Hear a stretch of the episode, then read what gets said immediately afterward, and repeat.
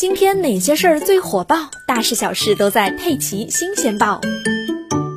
近日，网传一名高校教师在网络上发表侮辱辽宁男篮以及球迷的言论，还借九一八侵华历史事件侮辱同胞。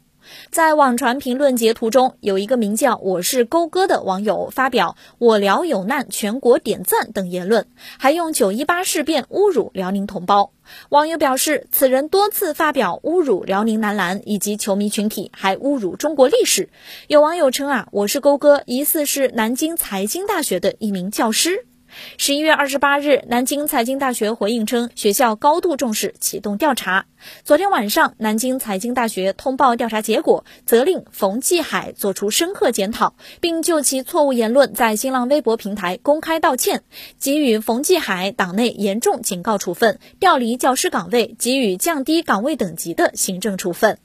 南京财经大学官网显示，冯继海，武汉大学跨文化传播学博士，二零一八年入职南京财经大学新闻学院，现担任新闻传播学经典导读等课程的教学任务，并主要围绕当代宗教文化传播的现象和问题展开研究。另外，有媒体报道，目前案件已经被警方受理，正在侦办中。